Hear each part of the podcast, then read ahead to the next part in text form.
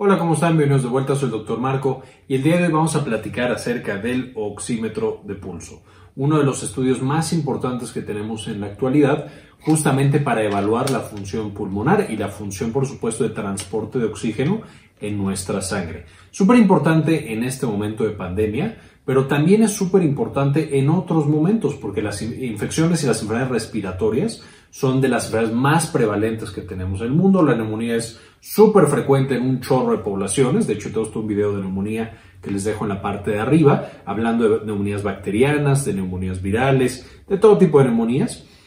Y por lo tanto, un oxímetro, que es de nuevo un instrumento bastante eh, práctico, bastante pequeño, bastante fácil de llevar a todos lados, se convierte prácticamente en, en una herramienta indispensable para la evaluación y monitoreo de nuestra salud, así como un termómetro. Ahora, ¿cómo funcionan estos oxímetros? Básicamente lo que hace esta máquina, y ahorita voy a acercarme para mostrar, es que eh, emite rayo láser. Entonces tú te la pones en el dedo, que es lo más frecuente, aunque también puede ser en el lóbulo de la oreja o en los dedos de los pies, y entonces emite un rayo láser que va a atravesar básicamente los tejidos del dedo de un lado a otro, y dependiendo qué tanto atraviese, va a haber, por supuesto, adentro del dedo nosotros tenemos sangre y específicamente hemoglobina, que es esta proteína que transporta el oxígeno dentro de la sangre. Y si la hemoglobina está oxigenada o desoxigenada, va a rebotar diferente esos rayos láser que manda nuestro oxímetro y le va a permitir al aparato medir qué porcentaje de toda nuestra sangre va a estar oxigenada en un momento determinado. Ahora, estas máquinas, por supuesto, tenemos dos tipos, los de eh, grado médico y los de grado o uso no médico. Ambos pueden ser muy útiles, es decir, uno que no es de uso médico o no esté etiquetado para uso médico, también nos puede servir para monitorizar a un paciente y ver cómo, si está ya en riesgo de tener un problema severo de oxigenación o si está más o menos estable, y especialmente cuando necesitamos llevarlo a un ambiente hospitalario o a revisión con un médico para que nos diga eh, eh, ya mucha más información y el manejo de ese paciente específico. Ahora, cuando nosotros estamos tomando esa saturación de oxígeno, nos va a dar el porcentaje de sangre que está llena de oxígeno en un momento determinado. Ahora, los oxímetros de pulso son bastante fáciles de usar, entonces nosotros tenemos la maquinita, la prendemos y entonces, de nuevo, ahorita me voy a acercar, la vamos a poner específicamente en nuestro dedo y ya que está en nuestro dedo, va a empezar a medir el nivel de oxigenación. Idealmente, por supuesto, la oxigenación tiene que medirse en un paciente que no está hablando, que está en reposo y que no está teniendo actividad. Y nos va a dar dos números, nos va a dar un número, en este caso de mi oxímetro particular, un número a la derecha, que nos dice el porcentaje de saturación de oxígeno, que en este caso es 94, 93, va fluctuando, por supuesto, con la actividad física que está teniendo la persona. De nuevo, una persona tranquila no debería variar demasiado y vamos a tener la frecuencia cardíaca, que esta es qué tan rápido late nuestro corazón. Tampoco debería eh, eh, cambiar tanto, aquí está cambiando desde 88 hasta 80, de nuevo por la actividad física que he tenido. Y este es un modelo muy fácil para detener la salud en general que tiene una persona. ¿Qué es lo que debería salir? Nosotros podemos tener en un paciente, primero si el paciente es sano o no es sano, puede cambiar en un paciente en general que es sano, que no estamos esperando que tenga alguna patología respiratoria, los niveles de oxigenación que nosotros vamos a estar midiendo cuando sospechamos que esa persona previamente sana ahora está enferma, ya sea con el SARS-CoV-2, el COVID-19 o alguna otra causa de daño pulmonar, una neumonía bacteriana o algún otro eh, asunto que esté afectando su oxigenación, si tiene más de 95, prácticamente podemos decir que esa patología en este instante es leve, no está afectando su oxigenación de manera importante. Si encontramos a ese mismo paciente entre 93 y 94, entonces podemos decir que tiene una afección moderada. ¿Por qué? Porque no está tan alta, porque a lo mejor está bajando. Si tuviera 92 o menos, podríamos decir que tiene una afección grave. Esto de acuerdo a las guías de la PAHO, que es la Pan American Health Organization, que es eh, básicamente la versión de América completa el continente eh, de la OMS. Eh, además, por supuesto, la saturación no es el único parámetro que nosotros vamos a tomar, se toma toda una historia clínica y dentro de los signos vitales vamos a tomar la frecuencia respiratoria, vamos a tomar la frecuencia cardíaca, pues una escala que se llama NEWS 2, que va a tener varios parámetros que nos indican la severidad y esto va a dictar o va a poder sugerir una conducta para esos pacientes. En un paciente nuevo que tiene más de 95, probablemente podemos seguir con un monitoreo remoto, que se lleve, un oxímetro a casa, que siga tomándose la saturación y que constantemente, no constantemente, pero cada una o dos horas, nos esté mandando cómo sigue ese nivel de oxigenación hasta que nosotros podamos ver que está estable, que no está decayendo. Si está de 93 a 94, entonces tenemos que hacer una evaluación más juiciosa de todos los demás parámetros. Si la ventilación, la frecuencia respiratoria está elevada, eh, de más de 20, si la frecuencia cardíaca está elevada, más de 90 o incluso más de 100, ya con taquicardia franca, o el score de News está entre 3 y 4, pues ahí ya ese es un paciente que nos empieza a preocupar y que tenemos que empezar a considerar eh, qué estrategia vamos a tener más adelante, si va a ser necesario un internamiento, a lo mejor utilizar un fármaco que disminuya la mortalidad asociada a las neumonías, en particular a esta neumonía por SARS-CoV-2, que ya hemos hablado de sus medicamentos en la parte de arriba. Y si un paciente tiene 92 o está abajo de 92, ese podemos considerarlo como un paciente que está grave en cuanto a su función respiratoria por esa baja oxigenación y es un paciente que tenemos que considerar más fuertemente el hecho de hospitalizarlo. No estoy diciendo aquí que esta sea una guía absoluta y que cualquier paciente abajo de 92 tenga que hospitalizarse, pero por lo menos un paciente abajo de 92 tiene que inmediatamente hablar con el médico y tomar una decisión en conjunto, así como un seguimiento muy estricto de esos signos y síntomas que tiene el paciente. Importante mencionar aquí, primero que nada, que el hecho de que el paciente no le falte el aire no significa que no tenga hipoxia. Y especialmente en esta infección por SARS-CoV-2, en el, COVID-19, tenemos muchos pacientes que tienen algo llamado hipoxia silente. Es decir, de pronto tienen saturaciones de 86, 85 y no tienen falta de aire, no tienen una eh, frecuencia respiratoria elevada, incluso pueden no tener taquicardia o son muy leves los, los signos eh, y esas alteraciones en esos signos vitales. Esto debido a que el SARS-CoV-2 tiene diversas capacidades para modificar esta respuesta. Eh, no afecta tanto la pérdida de CO2, entonces como si se está perdiendo CO2, no hay tanta sensación de disnea en un inicio y por lo tanto también no hay taquicardia, que también es una fuente de disnea.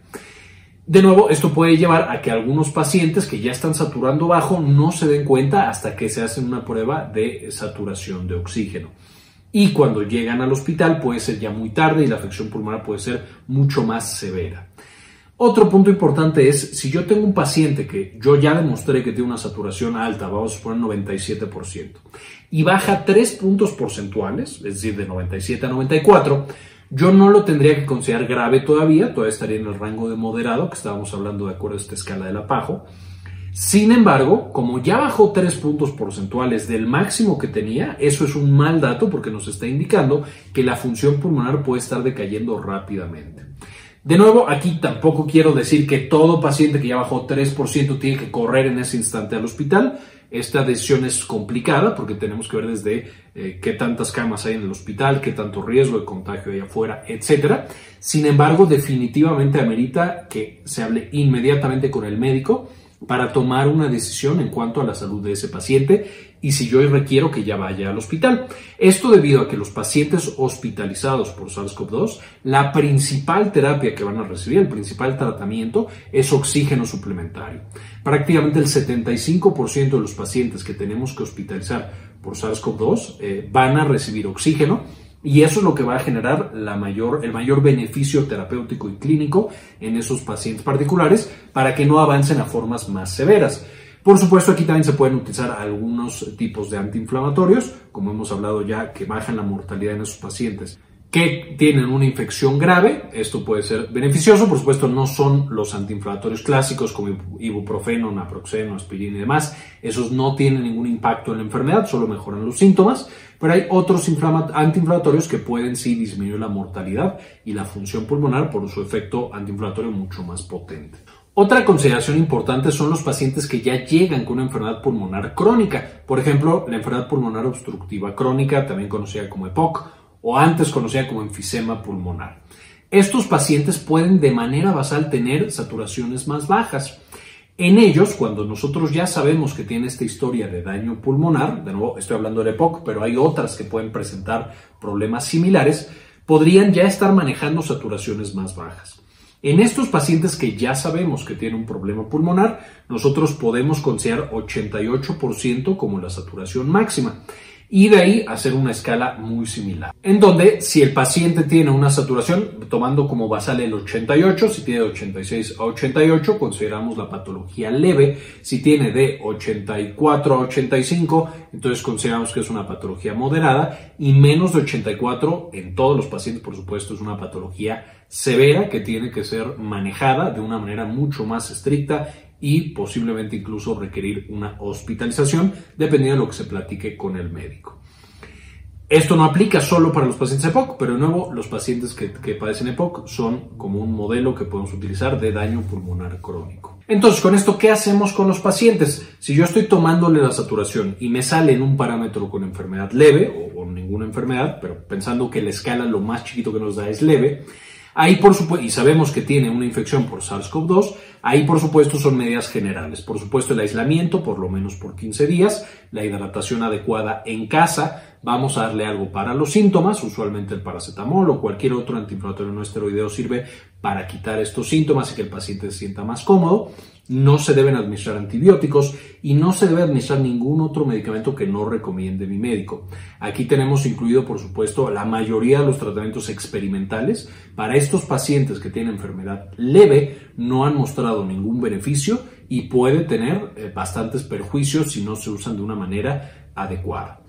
Si el paciente ya consideramos que tiene una enfermedad moderada, que de saturaciones de 94 a 96%, ahí ya podemos, eh, uno, preocuparnos un poquito más, ser mucho más juiciosos con la toma de signos vitales.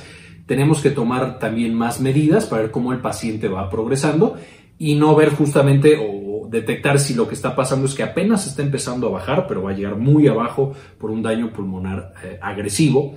Y entonces lo que le pedimos al paciente es o que se vuelva a tomar la saturación en una hora o que en ese momento haga un poco de ejercicio, un minuto de subir escaleras, eh, sentadillas, no muy pesado ni nada, y después volvemos a medir la saturación. En un paciente sano, por supuesto, la saturación se debe de mantener porque los pulmones mantienen la sangre oxigenada a pesar de la actividad física. Pero en un paciente que tiene una afección por eh, cualquier cosa, no solamente eh, SARS-CoV-2, sino de nuevo cualquier afectación pulmonar, un poco de ejercicio puede llevar a que baje esta saturación y que empecemos a preocuparnos. En estos pacientes ya nos tenemos que empezar a plantear qué es lo que va a pasar si es que necesitamos una hospitalización, si es que debe usarse o no debe usarse oxígeno suplementario, si debe usarse alguna otra terapia o no debe usarse alguna otra terapia. En un paciente que va de 90 a 94 es básicamente muy similar, simplemente nos vamos acercando cada vez más a que sea necesario administrarle oxígeno suplementario a nuestro paciente y administrarle fluidos, así como por supuesto trasladarlo a un servicio médico ya más especializado. Tal vez no es suficiente que se quede en casa, tal vez ni siquiera es suficiente que vaya a una clínica o vaya a algún otro centro no especializado. Aquí ya tenemos que conseguir un centro de segundo nivel que cuente con especialidades generales, medicina interna, a lo mejor cuente con una terapia intensiva. No que lo necesite otro paciente, pero tengo que empezar a pensarlo y tener un plan. En un paciente que tiene abajo de 90, ahí vamos a casi, casi de entrada sospechar que va a requerir hospitalización, que va a requerir oxígeno suplementario y fluidos. Y por supuesto, tener un plan para a dónde se va a llevar, ya que yo platique con mi médico. De nuevo, aquí quiero eh, hacer mucho énfasis en que la decisión de trasladar o no al hospital es una decisión complicada y se tiene que tomar en conjunto con el médico que conoce el caso de ese paciente y los familiares y el paciente mismo. No es que una guía nos vaya a decir qué tenemos que hacer, solo en términos generales, abajo de 90, mucho más precavidos y mucho más probable que vayamos a requerir oxígeno y hospitalización, de nuevo tomando lesión con el médico que atiende el caso. Y por supuesto también abajo de 90 es cuando ya de entrada se usan estos medicamentos para disminuir la mortalidad, porque esos son los pacientes en los que se ha demostrado un mayor beneficio de empezar de manera temprana el uso de estos fármacos.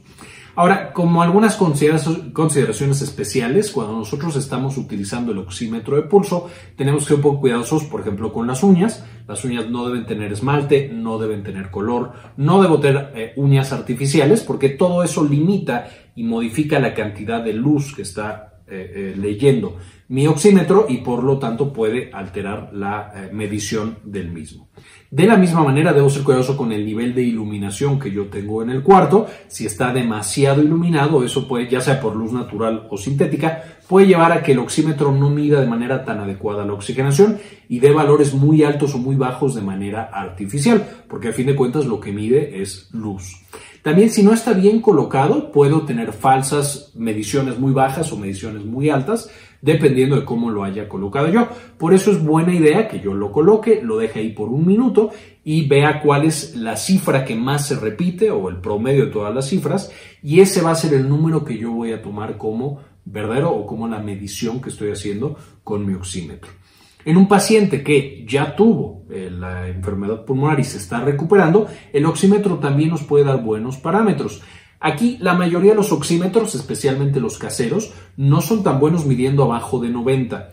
Por lo que cuando ya estamos abajo de 90 ya no nos da parámetros tan precisos, sin embargo, sí nos puede dar una medición eh, direccional. Es decir, si yo le mido la oximetría a mi paciente hoy y el día de mañana está más alta, eso probablemente eh, significa que se está recuperando y que está mejorando su salud. Si yo se lo tomo al día siguiente y está más baja, pues por supuesto es un paciente que está empeorando. Entonces, aunque no tenemos que hacerle caso de manera tan precisa a los números, sí nos puede dar una guía muy buena de hacia dónde va mi paciente. Ya sabemos si baja más de 3%, eso es algo muy peligroso y tengo que hablar con mi médico. Y si está abajo de 90, no importa si es casero o si es de los hospitalarios, ahí por supuesto tengo que buscar atención médica de manera más urgente. Bien, entonces finalmente veamos cómo se usa específicamente. Aquí tenemos nuestro oxímetro, por supuesto lo que vamos a hacer es lo prendemos y nos va a dar dos parámetros, el parámetro de saturación y el parámetro de frecuencia cardíaca. Y nos dice aquí que el dedo está fuera. Entonces con nuestras uñas limpias y sin acetona o pintura, vamos a meter nuestro dedo, ya se me apagó, Metemos nuestro dedo, vamos a estar tranquilitos, idealmente desde antes de la medición, tenemos que estar tranquilos y no estar eh, corriendo de un lado para otro, pero bueno, básicamente metemos nuestro dedo y nos da el parámetro de saturación y el parámetro de frecuencia cardíaca. Estos parámetros, como ya mencionamos, pueden variar dependiendo de la actividad que nosotros tengamos, pero en términos generales, en un paciente sano siempre deben estar arriba de 92%. Eh, y si nosotros tenemos un paciente que sospechamos tiene una infección o algún otro problema pulmonar, pues ya son los parámetros de los que estábamos hablando. Lo que vamos a hacer es, no vamos a dejarnos llevar por la primer medición que hace el oxímetro, vamos a dejarlo puesto un minuto y vamos a ver cuál es el valor que más se repite, que más frecuente nos da y ese es el que vamos a tomar como verdadero de esa medición. Muchas veces vamos a tener que estar midiendo de manera regular cada X tiempo y esto nos va a llevar a tener valores mucho más precisos y también a entender cómo se está desplazando o cómo está cambiando a través del tiempo la saturación y la frecuencia de mi paciente. Como ya mencionamos, además de saturación, tenemos siempre que medir la frecuencia respiratoria y la frecuencia cardíaca, que aunque pueden ser normales y tener la saturación baja en esta famosa hipoxia silenciosa, también nos pueden orientar a otro tipo de patologías. Bien, este es el uso general que podemos hacer de los oxímetros. Yo tengo este que les estaba mostrando, este eh, es el que yo uso, sin embargo pueden usar cualquier otro oxímetro, solo les sugiero que chequen si están aprobados por la entidad regulatoria local, FDA, COFEPRIS o específicamente la del país en el que ustedes vivan. Eh, también este es un super resumen de la guía completa de cómo usar estos oxímetros, creo que puede orientar bastante, pero les voy a dejar en la descripción del video en la parte de abajo el enlace para que ustedes puedan consultar la guía completa, ver cómo se usa, cuáles son los valores, eh, poblaciones especiales, incluso algunas normas técnicas internacionales para ver si el oxímetro que ustedes están pensando en adquirir es el, el bueno, es el que les sirve o a lo mejor se deciden por otro oxímetro diferente. Con esto terminamos el video de hoy. Quiero agradecer muchísimo que hayan visto hasta este punto del video. También a todas las personas que se han suscrito al canal, que comparten y comentan los videos, que nos ayudan a justamente eh, eh, esparcir esta información y que más y más gente se entere. Además de todo, quiero agradecer a las personas que no solamente hacen todas estas cosas, sino que hacen una pequeña donación mensual de uno o de dos dólares. Eh, al canal. Realmente nos ayudan bastante a investigar estos temas, hacer los resúmenes, editar los videos y subirlos aquí para que todo el mundo los pueda consultar.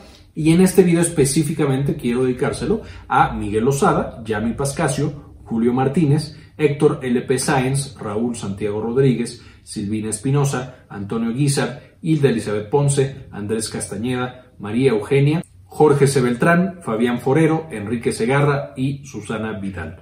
Muchísimas gracias por todo el apoyo que nos proporcionan y por permitirnos seguir haciendo este tipo de contenido y hacerlo cada vez más y mejor.